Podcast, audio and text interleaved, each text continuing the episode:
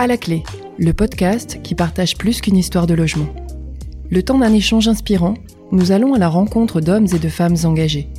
Utilisateurs, élus, architectes, sociologues, associations. Avec eux, nous allons décrypter les clés de succès pour mieux vivre ensemble. Aux quatre coins des Hauts-de-France et du nord de l'Île-de-France, nous sommes Claisance, acteurs du logement social, et entre nous, c'est bien plus qu'une histoire de logement. Bonjour à toutes et à tous, je suis Fanny Persin et je suis ravie de vous retrouver pour ce tout nouveau rendez-vous d'À la clé, le podcast au cours duquel nous allons échanger sur des sujets autour du bien vivre chez soi, dans son logement, dans son quartier, dans son environnement. Pour ce premier numéro, nous allons aborder le logement sous un angle particulier. Nous allons parler plus précisément du bien vivre à domicile et d'intergénération. Alors si on fait un petit flashback sur des temps pas si lointains, pendant la période de confinement que nous avons tous vécu au printemps, nous avons pris conscience que le sujet du vieillissement était dans notre société un vrai enjeu. Plus que jamais, les notions d'entraide, d'accompagnement et d'intergénération ont fait l'actualité. Et si finalement aujourd'hui le bien vieillir était le résultat de plus d'échanges entre les générations? Et si faire société, c'était avant tout prendre en compte ces enjeux d'inclusion? Pour échanger autour de ce sujet, je suis accompagnée aujourd'hui d'Alexandre Duclos et de Véronique Binet. Bonjour à tous les deux. Bonjour.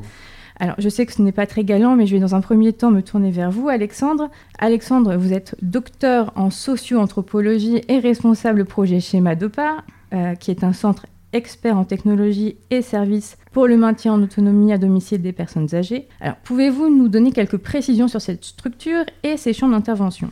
Avec plaisir. Donc Madopa, c'est un centre expert, comme vous l'avez dit, qui est spécialisé dans, l'évaluation des technologies, des services, des politiques destinés au maintien en autonomie des personnes âgées. Ça, c'est sa raison sociale, c'est ce qu'on fait depuis le début. Euh, c'est un centre euh, qui est de nature associative et qui, a une histoire mutualiste. Hein. il y a un portage politique mutualiste de Madopa. Et concrètement, qu'est-ce qu'on fait? On va euh, au domicile des personnes âgées ou chez les patients, puisqu'on a dû élargir notre action au-delà des personnes âgées euh, ou dans les hôpitaux, ou dans les, SSR, enfin, partout où une politique, un service, une technologie est déployée. On va interviewer les personnes qui les utilisent, les personnes qui en sont les bénéficiaires, les personnes qui les subissent, les personnes qui les financent, pour euh, recueillir euh, ben, leurs paroles, leurs désirs, ce qu'ils ont envie, ce qui pourrait améliorer leur vie, ce qui pourrait faire qu'ils ne subissent pas cette politique, ses services, ses technologies.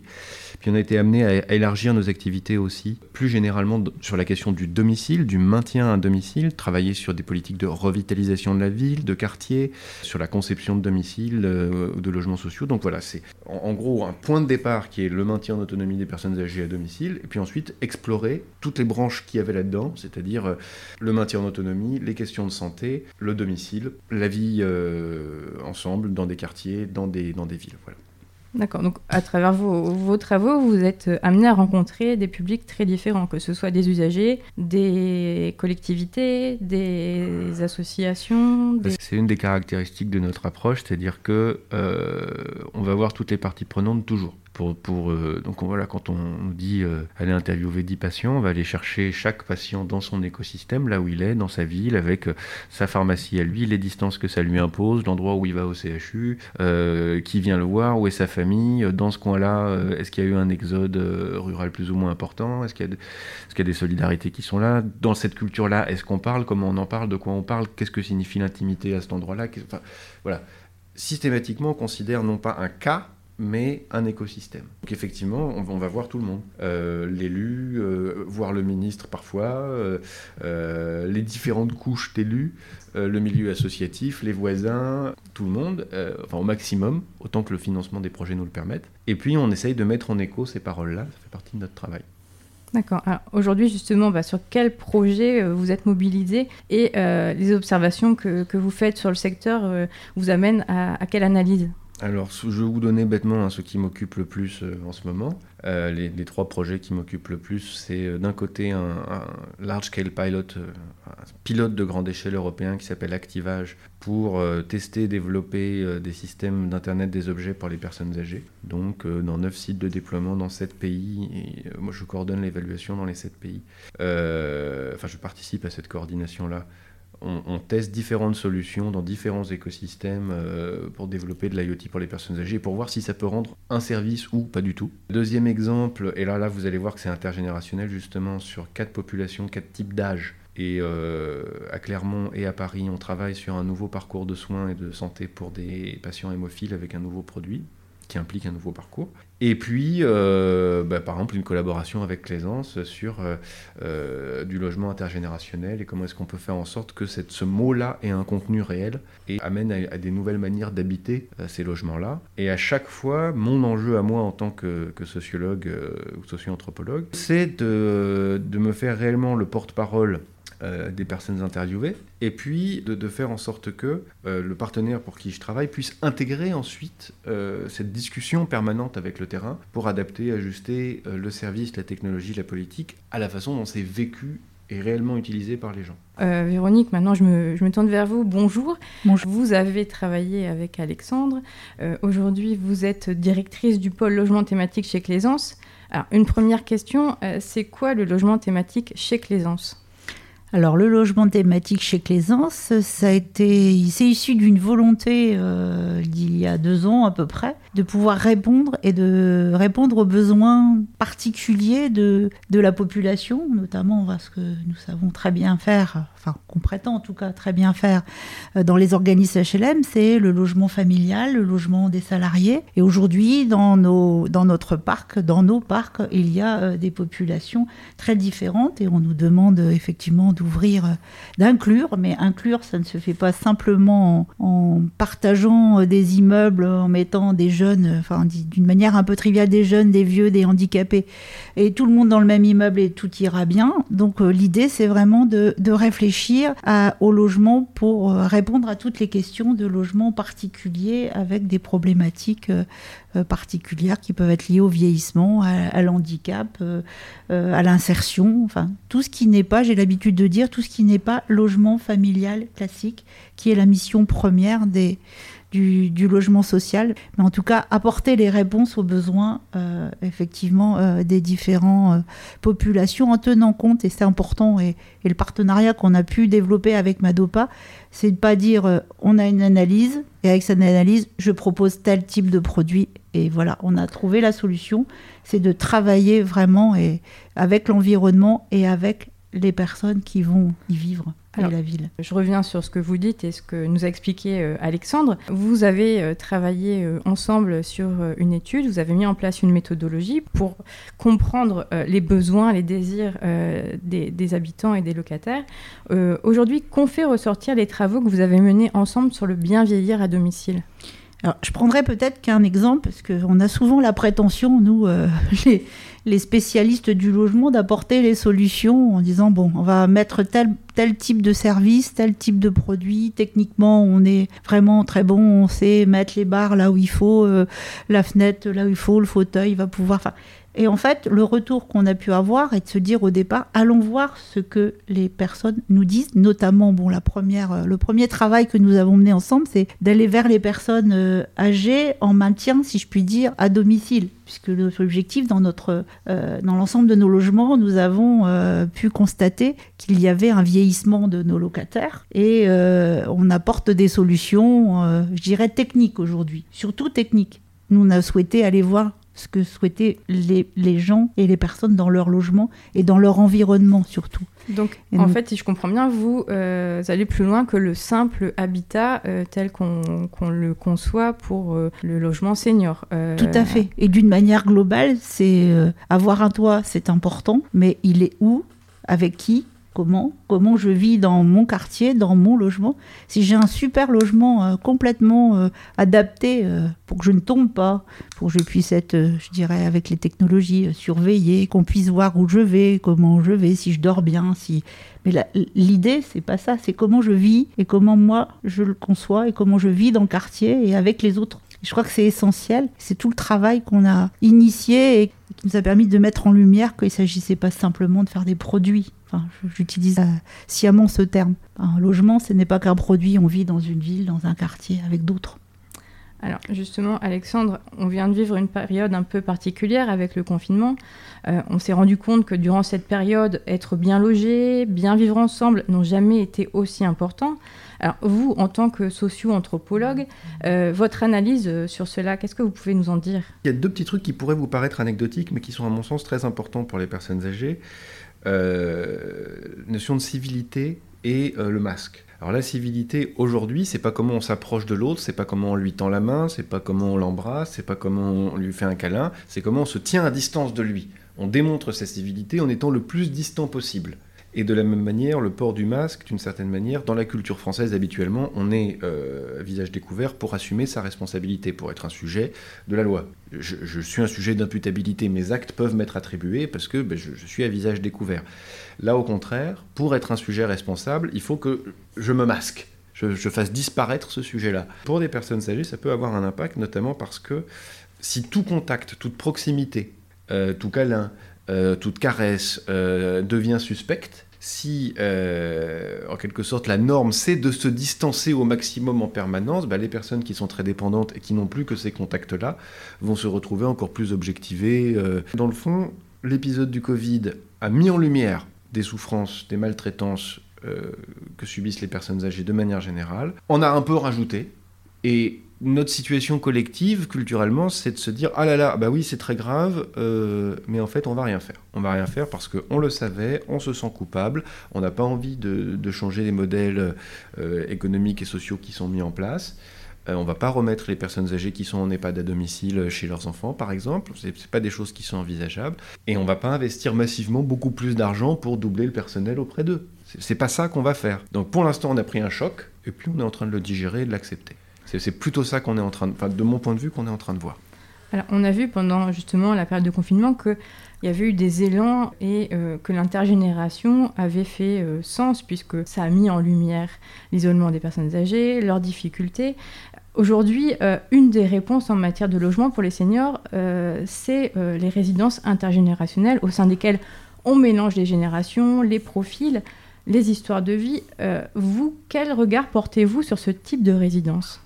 En fait, il faut prendre une, précaution. Euh, le mot intergénérationnel, ça peut être un mot obus, un mot valise, un mot qu'on utilise comme ça, mais en fait, ça, ça c'est pas en soi bon ou mauvais. Euh, on pourrait presque dire que le logement social, mais dans le fond le logement, est par essence intergénérationnel. Il y a toujours des vieux et des jeunes euh, dans des immeubles qu'on les décidé ou non. Et quand on le décide, c'est même plutôt un risque. C'est pas bon en soi. Ça peut être excellent dès lors que on cherche à travers le projet intergénérationnel, à créer une situation de symbiose, c'est-à-dire dans lequel les uns et les autres bénéficient des différences entre les populations.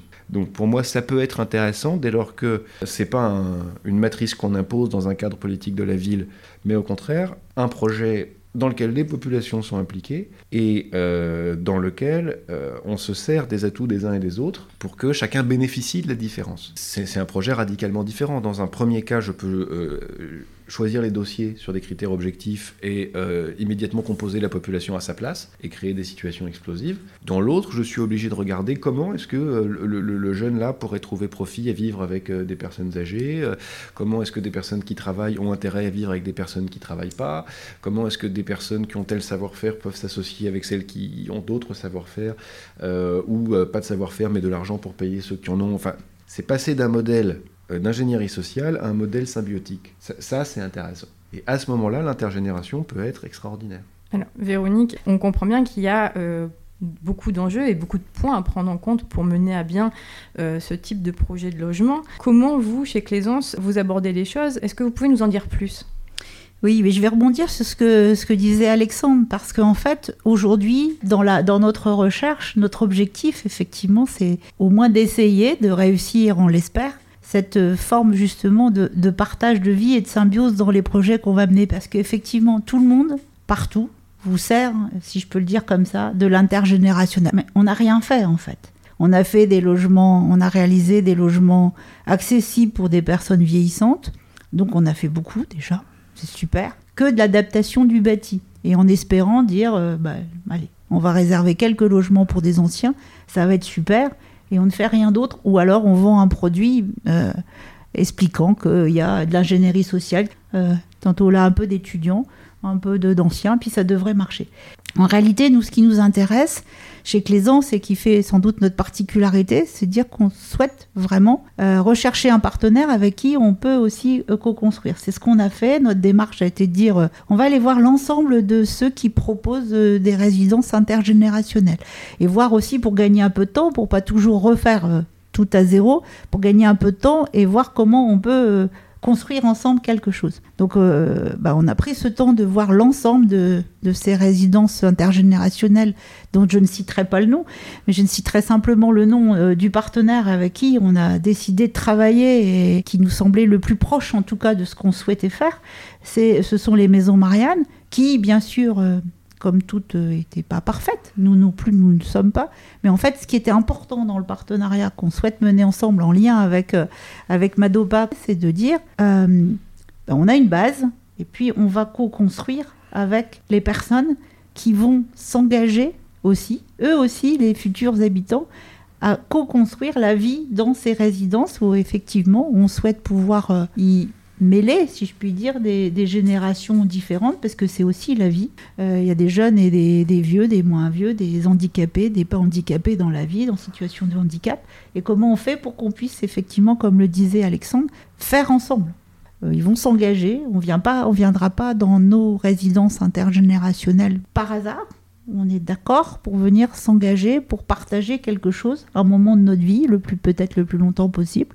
Je sais pas, mais en tout cas, on vient co-construire quelque chose. Et on va mettre en place ce qu'il faut, si je puis dire, d'accompagnement pour que ça puisse euh, se réaliser. Concrètement, donc vous avez mis en place un partenariat avec les maisons de Marianne. Oui. Maintenant, comment vous allez travailler ensemble euh, pour mettre en place euh, les résidences dont vous nous parlez?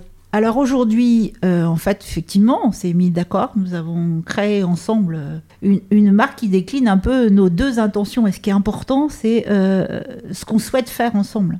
C'est-à-dire qu'il y a un bâti, il faut toujours un bâti, effectivement, ça c'est ce qu'on sait faire le mieux depuis plusieurs générations, mais euh, permettre aux gens de, co-construire leur vie dans cette future euh, résidence, dans la résidence, mais aussi avec la ville, avec le quartier, avec les autres, avec la vie d'y être. Et pour ça, on a aussi mis des moyens humains, c'est-à-dire qu'il y aura des interlocuteurs sur place pour aider à cette co-construction et et à établir cet engagement euh, commun au-delà des murs, enfin, je dirais.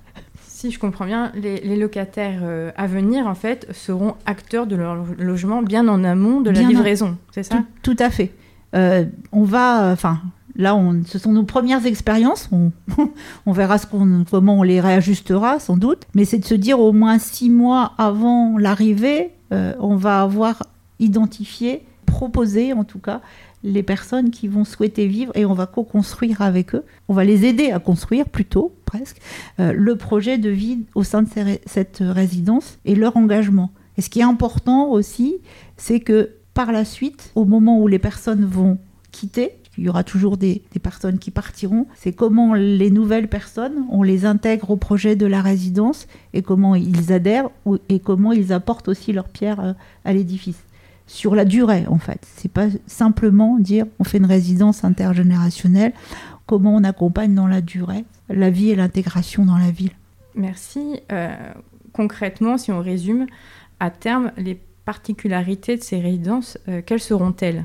Bien, en fait, c'est presque, j'allais dire, c'est qu'elles auront peut-être pas de particularité. C'est que les, personnes se connaîtront, auront un réseau de voisinage, un réseau de ville. Et en fait, finalement, moi j'ai l'habitude de dire, ben, on réapprend à vivre ensemble, simplement à se connaître et à partager, et à partager durablement et intégrer euh, la ville. Et là, ça permet de d'être utile aussi à l'autre. Quand euh, si on parle particulièrement des personnes euh, vieillissantes, ce qu'ils souhaitent souvent, c'est d'exister encore et pas juste qu'on vienne leur apporter le service à domicile, l'infirmière, les médicaments, les courses, etc. C'est de participer à la vie et de vivre le plus longtemps possible en harmonie.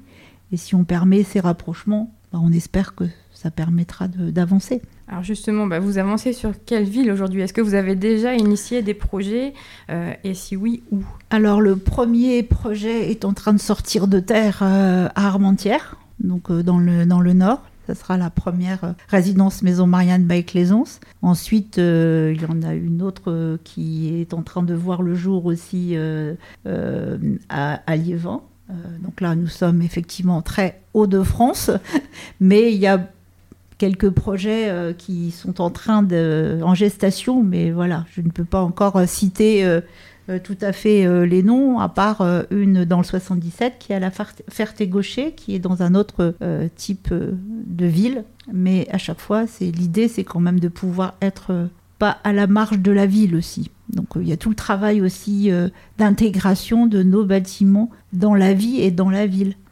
Très bien, bah, écoutez, merci pour toutes ces explications.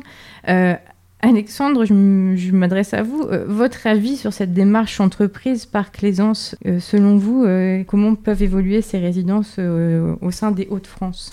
Je pense que Véronique anticipe vraiment très bien les différentes difficultés qui se présentent et l'intérêt de les adresser. Bon, concrètement, le, gros enjeu, c'est comment, en amont même de la construction, dans le choix du lieu, euh, dans euh, pas les critères techniques du bâtiment, mais l'attribution des fonctions, différents espaces, euh, à quoi va ressembler le bâtiment, comment on s'en sert, comment dès ce moment-là, et puis ensuite dans, le, dans les logements une fois qu'ils sont construits, on laisse une place à la décision collective des locataires.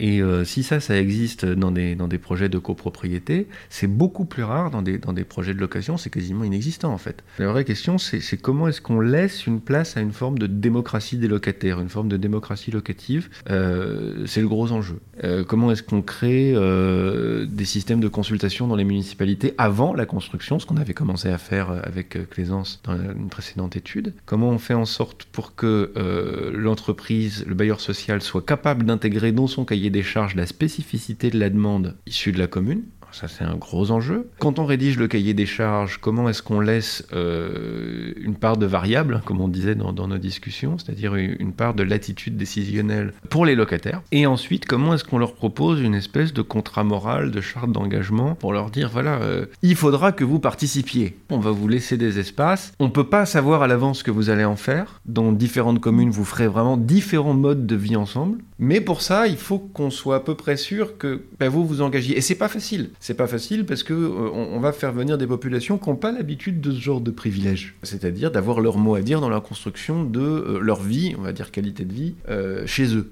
c'est-à-dire l'intérieur de leur appartement, le couloir, l'endroit où on va chercher le courrier et on discute, le local à poubelle, le petit parc de l'immeuble, et voire même les, les, différentes fonctionnalités, les différents services qu'on peut construire à cet endroit-là. Et surtout pour des personnes qui restent à domicile toute la journée, c'est une part énorme de leur qualité de vie, pour qu'ils puissent se sentir chez eux. Donc à ce moment-là, c'est voilà, comment est-ce qu'on va du côté du bailleur laisser des marges de manœuvre, changer la culture d'entreprise pour vraiment laisser ces marges de manœuvre avant, pendant, après la construction? Et deuxièmement, comment est-ce que, euh, une fois qu'on a accepté ce niveau d'incertitude dans l'espèce de démocratie locative qu'on est en train de construire, et eh ben, comment est-ce qu'on suscite l'engagement sans le prédéterminer, sans, le, sans forcer les gens à agir de telle ou telle manière. Donc c'est vraiment le, pour moi le, défi qui est très très très intéressant, cette espèce de double vigilance côté bailleur, euh, côté partenaire du bailleur, et puis ensuite la vigilance qu'on suscite euh, ou qu'on invite ou qu'on sollicite, qu'on demande euh, du côté des futurs